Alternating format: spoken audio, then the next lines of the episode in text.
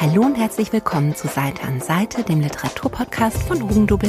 Ich bin Andrea. Und ich bin Andi. Und in unserer heutigen Folge geht es zwar nicht nur per se um Urlaubsbücher, aber um Titel, die alle was mit dem Sommer zu tun haben. Es geht um Hitze von Victor Chastor, um den restlichen Sommer von Max Scharnig und Fräuleinettes kurzer Sommer von Karin Duwe. Unser erstes Buch, das wir zusammen gelesen haben, ist Hitze von Victor Gestin. Es ist ein Debütroman von einem französischen Autor, der vorher eher Drehbücher geschrieben hat. In Hitze geht's um Leonard, der ist 17 Jahre alt und macht mit seiner Familie Urlaub auf einem Campingplatz am Meer. Leonard gefällt's da eigentlich überhaupt nicht. Es ist ihm viel zu heiß. Er hat keinen so rechten Anschluss an die anderen Jugendlichen. Und in der letzten Nacht dort auf dem Campingplatz kann er nicht schlafen. Er spaziert zum Meer und dort wird er Zeuge, wie sich ein Gleichaltriger, nämlich Oscar, das Leben nimmt. Und Leonard macht nichts. Er steht einfach nur da und beobachtet das. Er kann sich gar nicht rühren. Und als Oscar dann tot ist, macht Leonard was, was man gar nicht versteht, was er auch selber nicht so richtig versteht, nämlich er vergräbt die Leiche und verrät auch erstmal niemandem, was passiert ist. Und am darauffolgenden Tag wacht Leonard auf und alles, was in dieser Nacht passiert ist, kommt ihm wie so ein, ja, richtiger Albtraum vor. Er weiß, dass er eigentlich das irgendjemandem sagen müsste, aber er weiß nicht, wie er das erklären soll. Er irrt richtig über diesen Campingplatz, wird immer dehydrierter, immer desorientierter. Er sucht dann auch Oskars Mutter auf, die ihren Sohn noch gar nicht mal so vermisst und klappte aber regelrecht zusammen, ohne dass er ihr das sagen kann. Er trifft dann auf Oskars ähm, Urlaubsflirt und bandelt irgendwie plötzlich mit ihr an und auch da hat er keine Möglichkeit, irgendwie zu erzählen, was los ist. Er versucht es irgendwann mal seinen Eltern zu sagen und auch da fällt es ihm wirklich schwer, weil er merkt, dass seine Eltern, seine ganze Familie sich so lange auf diesen Urlaub gefreut haben und dass er es nicht über sich bringt, ihn jetzt diesen Urlaub zu ruinieren. Und während der Tag äh, voranschreitet, es wird immer heißer, wird äh, Leonard immer verzweifelter und immer orientierungsloser. Und das ist eben der Rahmen für dieses Buch. Wie hat's dir denn gefallen? Äh, mir hat's wirklich gut gefallen. Das ist auch tatsächlich sehr spannend, aber vor allem finde ich es wahnsinnig dicht. Also man hat ja da wirklich mhm. nur diese knapp 150 Seiten mit dieser Erzählung auf sehr engen Raum, die ja wirklich so eine ja, eine, schon fast eine Krimi-artige Prämisse hat, mhm. die eben so anfängt eben mit diesem Selbstmord. Und was für mich so dieses, dieses Leitmotiv dieses Buchs ist ja wirklich diese, diese drückende Hitze, die man schon mhm. eben auch im Titel hat. Und die wird ja wirklich da auch zur, zur Atmosphäre in dem Roman, weil der verarbeitet ja da ganz viele Themen. Also wir haben ja da, der Victor Chistin ist ja selber erst 24 Jahre alt und erzählt ja aus der Perspektive eines 17-Jährigen. Mhm. Da ist er natürlich vielleicht auch noch aus eigenen Erfahrungen relativ nah dran an dem Alter. Das heißt, diese Coming-of-Age-Thematik wird ja da wirklich sehr authentisch auch verarbeitet. Und ähm, das ist wirklich auch ein ja, Roman will ich jetzt vielleicht nicht unbedingt sagen, aber zumindest eine längere Erzählung, die man, finde ich, gar nicht so gut aus der Hand legen kann. Also da bleibt man wirklich dabei und will wissen, wie es ausgeht. Und da hat man schon eine sehr intensive Leseerfahrung. Ja, also das ist definitiv ein Buch, was man so an einem Stück lesen kann, im besten Fall natürlich, wenn man dann auch direkt selber irgendwo am Badesee oder so am Strand liegt oder im Campingplatz. Ich weiß nicht, ob die zurzeit aufhaben, aber also das wäre also das perfekte Buch dazu. Und es ist so einerseits so beklemmend, mhm. aber es, es hat so eine so eine wahnsinnige Sogwirkung. Man ist da direkt dabei. Ja, und es ist wirklich das, was es für mich dann ausmacht, ist dieser wo ich vorher als drückende Hitze in der Atmosphäre mhm. jetzt beschrieben habe, ähm, dieser Druck kommt ja von ganz vielen Seiten. Also einerseits ähm, natürlich dieses schlechte schlechte Gewissen hört sich jetzt so ein bisschen trivialisierend an, ja. aber er würde wirklich geplagt davon, weil er eben nicht weiß, wie er damit umgehen soll und sich ja auch gewissermaßen da, indem er nicht geholfen hat, auch selbst schuldig gemacht hat. Davon wird er geplagt. Dann ist ja da dieser Campingplatz, wo er dann auch gleichzeitig wahnsinnig unsympathische Freunde hat tatsächlich. Mhm. Also das ist ja so ein richtiges Macho-Getue, was da seine in Anführungszeichen Freunde ja so an den Tag legen. Und dann hat man ja dann nochmal diesen sozialen Druck, der da dazu kommt. Also gerade wenn es dann um die um die Freundin beziehungsweise Nicht-Freundin geht, gerade wenn es dann um die Kumpel geht, die dann irgendwie total die die Macho-Poser sind, die ihm unter Druck setzen, dann geht er auch irgendwie davon aus, dass seine Eltern jetzt endlich wollen, dass er eine Freundin nach Hause bringt. Also mhm. der der steht ja wirklich so unter permanenten Druck und ich finde dieser Campingplatz, der eigentlich da so als Urlaub gezeichnet wird, also der, ich glaube, der liegt da irgendwo an der Atlantikküste, ähm, sollte irgendwo liegen und ähm, zumindest am Strand. Und das ist ja wirklich und es ist wirklich sowas, was ja überhaupt nicht idyllisch ist hier. Also wir haben mhm. zwar hier so eine typische Urlaubsszene, aber also man fühlt sich da auch als Leser ja auch überhaupt nicht wohl. Also man empfindet da schon fast mit, dass dieser Campingplatz ja zu so einem richtigen Horror werden kann, wenn man ja. da irgendwie ständig unter Beobachtung steht und sich dann unbedingt mit anderen Leuten da anfreunden muss. Also das fand ich ja, fand ich da wirklich, kam da definitiv gut rüber und da wünscht man sich dann auch selber gar nicht hin, egal ob man jetzt schon mal campen mit Familie war oder nicht. Ich musste tatsächlich teilweise oft an so diese Bilder von Hieronymus Bosch denken. Mhm weißt du, wo, weil man, weil man ja im Verlauf des Buches auch wirklich immer mehr das Gefühl hat, es wird so ein, so ein richtiges Albtraum-Szenario. Also sein Kumpel, den er da hat, der ist ja auch ständig ähm, irgendwie auf der Suche nach Frauen, also regelrecht notgeil, muss man sagen, und lässt das auch sehr an ihm aus. Dann ist da noch so ein rosa Hase, der ständig durchs Bild hopst. Das ist das Maskottchen von diesem Campingplatz. Ja, der Hase, ja. Und ja, also es ist, hat wirklich, wirklich was von so einem, fast schon so einem apokalyptischen Bild. Und in diesem äh, totalen Durcheinander ist dieser Junge, der eigentlich, muss man ja aber auch sagen, sein Herz am rechten Fleck hat, aber der was getan hat, das er nicht erklären kann und der deswegen gar nicht weiß, wie er aus dieser Situation rauskommen soll. Und das bleibt natürlich auch so eine zentrale fast schon Leerstelle in dem Buch, dass man als mhm. Leser ja immer versucht, das auch dann nachzuvollziehen, wie es dazu kam. Aber du sagst gerade schon apokalyptisches Bild das schleicht sich ja auch immer wieder in mhm. den Roman ein. Also wenn es dann auf einmal heißt, ähm, es ist der, der heißeste Sommer seit Beginn der Wetteraufzeichnungen und yeah. ähm, dann wird auch im Hintergrund schon darüber geredet, dass sich da irgendwie in Frankreich eine politische Krise zusammenbraut, mhm. von, von der die aber natürlich auf diesem Campingplatz, weil die da alle ohne nicht auf ihr Handy schauen, keine Nachrichten lesen, da total im Eskapismus verfangen sind, überhaupt nichts mitkriegen. Also das, das kennt man vielleicht auch aus dem Urlaub, wenn man so gefühlt so zwei Wochen komplett aus der Welt gerissen wird. Also diese, diese Blase von diesem definitiv ja schon fast bedrohlichen Campingplatz. Das finde ich so diese, ja, schon die Stärke in dem Buch, dass man da, dass man da wirklich auch selber diesen, diesen Druck und diese sehr unangenehme Situation als Leser wahnsinnig gut nachempfinden kann. Absolut. Nee, und ich hatte das auch wirklich schon lang nicht mehr, dass ich ein Buch so am Stück weggelesen habe. Also wenn man so Bücher sucht, bei mir war es so ähm, mit Nullzeit von Juli C. zum mhm. Beispiel, was ja auch im Sommer und am Strand weitestgehend spielt. Das war auch ein Buch, das habe ich an einem Nachmittag durchgelesen und den Victor Gestin jetzt eben auch. Ja, das ist auf jeden Fall so die passende Kategorie, wenn man einfach ein Buch sucht, wo man sich einen Tag auf ins Freibad, an den See, an irgendeine Wiese legt und einfach wirklich mal so einen Tag lang in einem Rutsch in so eine Geschichte mhm. abtauchen will, dann ist das auf jeden Fall auch aufgrund des Umfangs auf jeden Fall ideal. Also ich hatte das, ich erinnere mich da auch zum Beispiel an den Club von Tages Bürger. Mhm. Das war auch so eine Geschichte, wo man innerhalb von vier, fünf Stunden äh, die ganz gut an einem Tag lesen kann und dann so von Anfang bis Ende wirklich von so einer Geschichte komplett aufgesogen wird. Mhm. Also unbedingte Empfehlung, wer noch ein passendes Buch für einen heißen Sommertag, von dem einem noch heißer wird, sucht äh, Hitze von Victor Gestin. Ja, es geht sommerlich weiter bei uns mit Der restliche Sommer von Max Scharnig. Max Scharnig, wer ihn nicht kennt, ist Redakteur bei der SZ und wird so beschrieben als der Experte für schöne Nebensächlichkeiten. und das trifft's auch wirklich ganz gut. Also der schreibt in der Süddeutschen Zeitung eben hauptsächlich so Texte über Stil, über Einrichtungsgegenstände, über Mode, aber auch über gesellschaftliche Phänomene, aber immer mit so einem schlauen Blick auf den Alltag. Und das machte eben in diesem Roman Der restliche Sommer auch. Er zeichnet zumindest jetzt mal so eine Szenerie, also der restliche Sommer, sagt unser Titel schon. Wir beginnen irgendwann mal im Spätsommer. Die Handlung spielt innerhalb von einer Woche, spielt sich innerhalb von einer Woche ab. Und Wir haben hier vier sehr unterschiedliche Protagonisten. Der erste Protagonist ist Paul.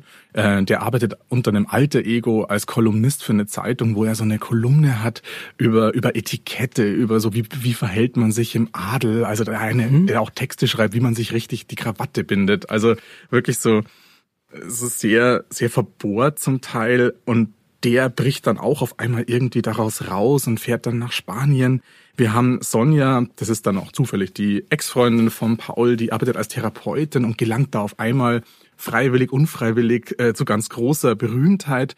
Ähm, wir haben Tim, der wacht in einem Krankenhaus aus, auf und ist sich sicher, dass er einen Anschlag auf einem Flughafen überlebt hat. Und da stellt sich dann auch so im Laufe der Geschichte heraus, wie es denn dazu kam und was denn da passiert.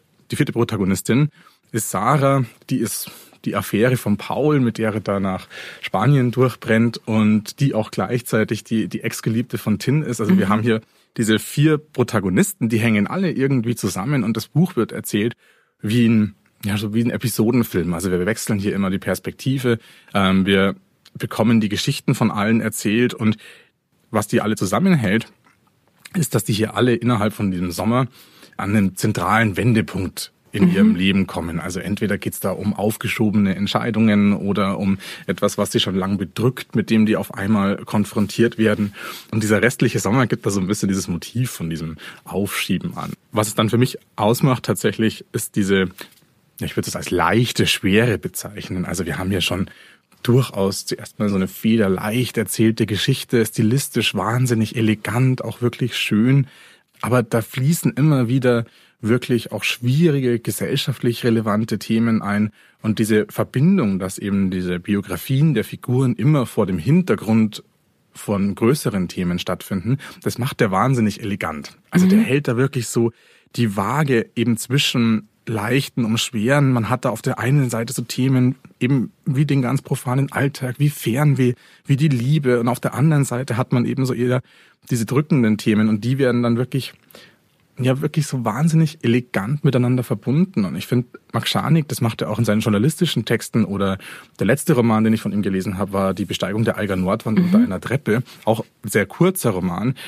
Aber der besticht wirklich einfach mit einem sehr eigenen Stil. Also ich finde, da ist wirklich jedes Wort am richtigen Platz. Also das ist einfach, das ist einfach wirklich, das liest man und das ist einfach sprachlich wirklich ein Gesamtkunstwerk. Also da das hat man dann tatsächlich selten, dass du gleichzeitig so eine, so eine eigene Melodie hast, die aber trotzdem wahnsinnig leicht verständlich ist. Also mhm. wir haben jetzt hier keine überlangen Sätze oder sowas, sondern da ist einfach, das meine ich mit jedes Wort am richtigen Platz, einfach so die treffendsten Beschreibungen, die auch gleich so die richtigen Konnotationen mit sich bringen.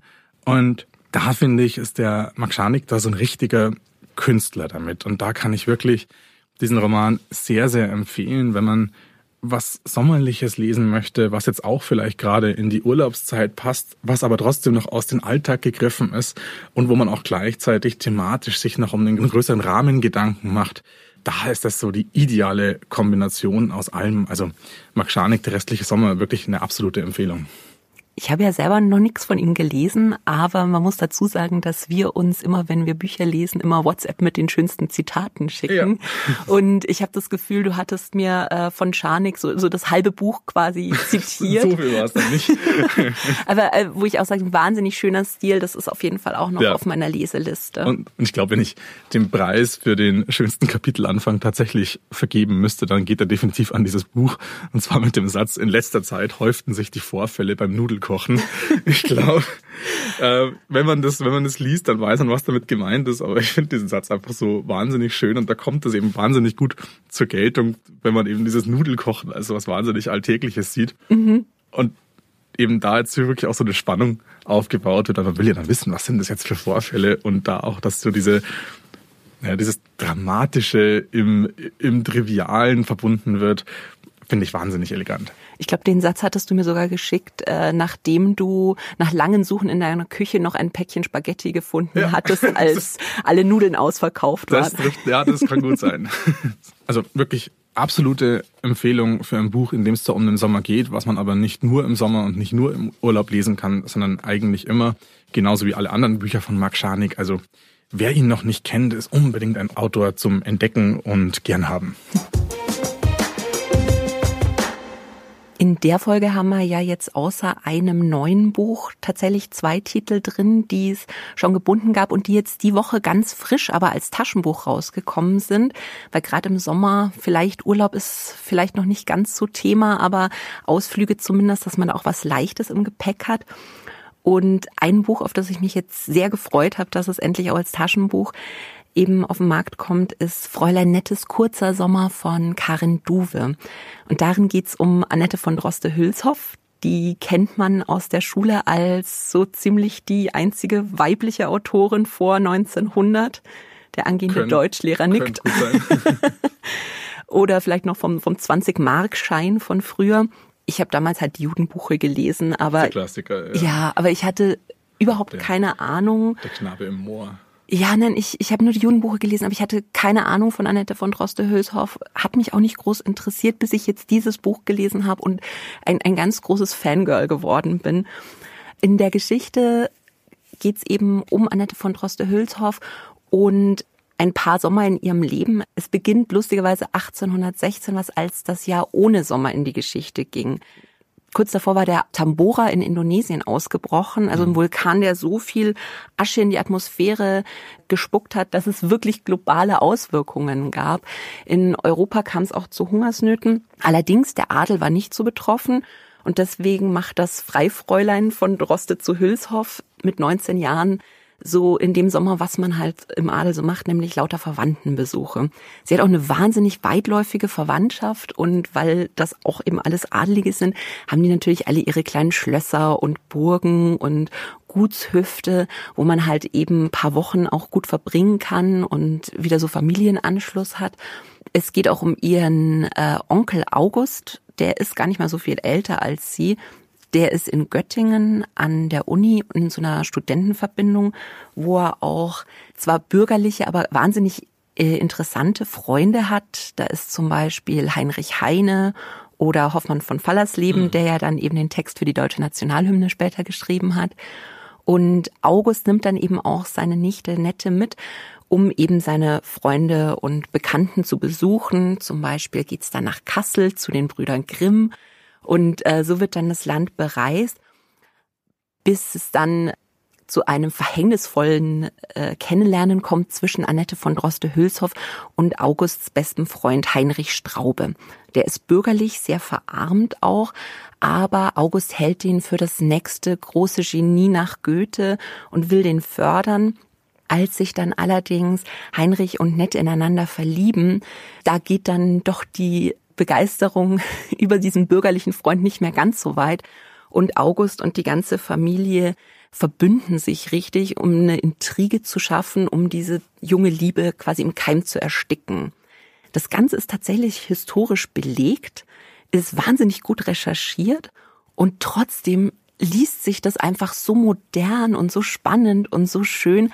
Das macht richtig, richtig Spaß, sich tatsächlich mit dieser Zeit zu beschäftigen, was im Geschichtsunterricht bei mir leider überhaupt nicht der Fall war. Also wir befinden uns hier so kurz nach den napoleonischen Kriegen im, im tiefsten Biedermeier, hm. was irgendwie die Epoche ist, die niemand so richtig cool findet, glaube ich. Hm. Und ähm, das war mir alles nicht so bewusst, aber zu der Zeit, man hatte sich ja gerade eben von der französischen Besatzung freigemacht, da wurde zum ersten Mal so ein richtiges ähm, deutsches Nationalgefühl gefordert auch, weil es waren ja bis dahin vereinzelt Fürstentümer und Stadtstaaten und dass man gesagt hat, naja, wer sind denn wir Deutsche? Und das nimmt dann in dem Buch auch ganz verrückte Ausmaße zum Teil an. Also Annettes männliche Verwandten, die, die laufen dann immer in so mittelalterlichen Waffenröcken und mit Schwertern rum und hängen so einem Ritterideal nach, weil sie denken, na, das ist doch das, was uns Deutsche vielleicht ausmacht. Und ich finde das jetzt auch in der heutigen Zeit, wo halt so viel diskutiert wird, naja, was macht uns denn aus? Wer sind wir denn? Und wenn man dann liest, dass die sich das vor 200 Jahren auch erst irgendwie so zusammengeklaubt haben, was gefällt, das hat mir wahnsinnig gut gefallen. Und natürlich haben wir auch mit Annette von Droste-Hülshoff hier in diesem Buch eine wahnsinnig moderne Heldin. Und ich musste so oft an die Bücher von Jane Austen denken, mhm. weil Annette von Droste-Hülshoff ist ja in eine Zeit geboren worden, in der Jane Austens Romane auch spielen und die erfreut sich ja nach wie vor einer großen Beliebtheit und ich glaube, ganz viele Leserinnen ja hängen so dieser Zeit ein bisschen hinterher, die so idyllisch wirkt und dann liest man aber dieses Buch, das eben genau in dieser Zeit spielt und hat aber eine Heldin, die eigentlich eher modern wirkt, also fast wie eine heutige emanzipierte Frau, weil ich habe mich dann auch gefragt, wie würde ich denn eigentlich in einem Jane Austen Roman klarkommen? Und ich glaube, in fünf bis zehn Minuten hätte ich einen mittelgroßen Skandal provoziert, einfach wenn ich wäre, wie ich bin. Und so ist halt auch Annette von Droste-Hülshoff. Also die ist gebildet, die interessiert sich für Politik, für Literatur, für Naturwissenschaften. Und sie möchte es einbringen und sie möchte mit den Männern auch darüber reden, weil mit den Frauen geht das leider nicht. Und immer wieder eckt sie an, immer wieder wird sie ignoriert.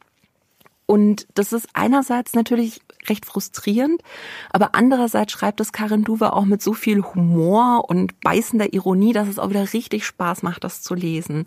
Also wenn man Jane Austen mag, aber sich eine modernere Heldin wünschen würde, dann kann ich auf jeden Fall Fräulein Nettes Kurzer Sommer von Karin Duwe empfehlen. Das finde ich auch immer wirklich klasse, wenn gerade so historische oder auch literaturgeschichtliche Stoffe verarbeitet werden, damit ja wirklich, wie du schon sagst, so abgestaubt werden und in die Gegenwart mhm. geholt werden. Und gerade bei der späten Goethe-Zeit in der Klassik, auch gerade vor mir als Biedermeier, das ist ja so eine Zeit, die jetzt nicht so unbedingt wahrscheinlich in der Top 3 der interessantesten Epochen steht. Nein. Ähm, und gerade da finde ich es wirklich toll, wenn dann so Autorinnen wie Karin Duwe hergehen und die wirklich mhm. modernisieren, die sagen, dass auch in der Zeit wirklich wahnsinnig Interessantes zu finden ist. Und gerade, wie du schon gesagt hast, dass bestimmte Autorinnen, jetzt Annette von Droste-Hülshoff ist gerade ein Beispiel, weil die mhm. wird dann immer wahnsinnig schnell einfach nur als Beispiel für eine Biedermeier-Autorin abgetan und dann mhm. war es das auch schon. Da ist es ja auch wirklich toll und da gab es jetzt auch gerade bei Brecklam von Katharina Herrmann diesen Sammelband wahnsinnig schön illustriert.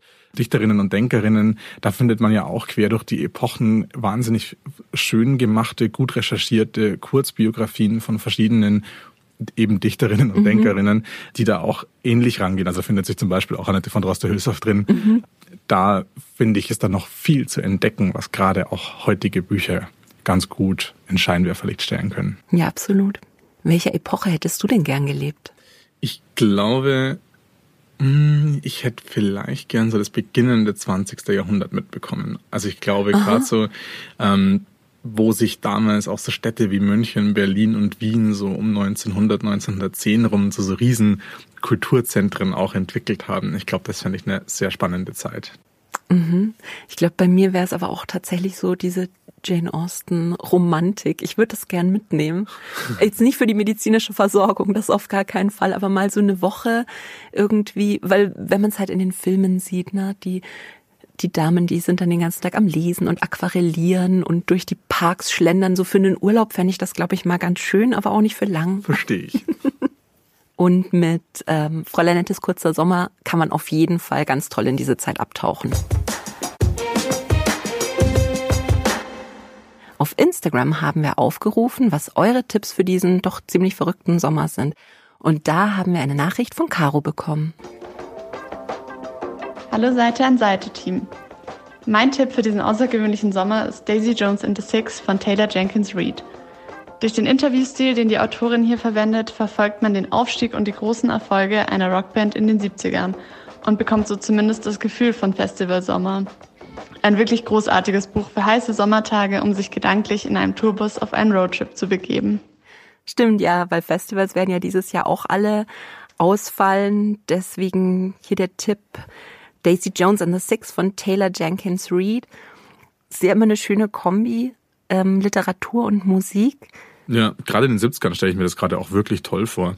Mir fällt jetzt zum Beispiel auch noch Becks letzter Sommer von Benedikt Wells ein. Mhm. Spielt zwar nicht in den 70ern, aber verbindet auch so, ja, so eine Roadtrip-Geschichte mit, mit dem Sommerthema und so eine Musikerkarriere. Also das finde ich immer eine wahnsinnig schöne Kombination, passt auch als Ergänzung sehr gut zu den Titeln, die wir schon hatten. Mhm, stimmt. Also tatsächlich finde ich, merkt man da ja auch schon, wenn man jetzt gerade nicht in den Urlaub fahren kann, dass man sich da doch den Urlaub mit Büchern, die gerade auch mhm. sowas wie Musik und Literatur miteinander verbinden, wahnsinnig gut auch von zu Hause aus in den Urlaub träumen kann. Kann man sich das Buch und den MP3-Player quasi gleichzeitig vornehmen. Genau. Das war's dann auch schon wieder mit dieser Folge über Bücher für den Sommer. Alle Buchempfehlungen findet ihr nochmal in den Show Notes Und auf Instagram findet ihr uns unter seiteanseite.podcast. Und falls ihr das noch nicht getan habt, abonniert uns auf Apple Podcasts, auf Spotify oder da, wo ihr sonst so Podcasts hört, damit ihr auf keinen Fall eine Folge verpasst. Bis zum nächsten Mal. Ciao.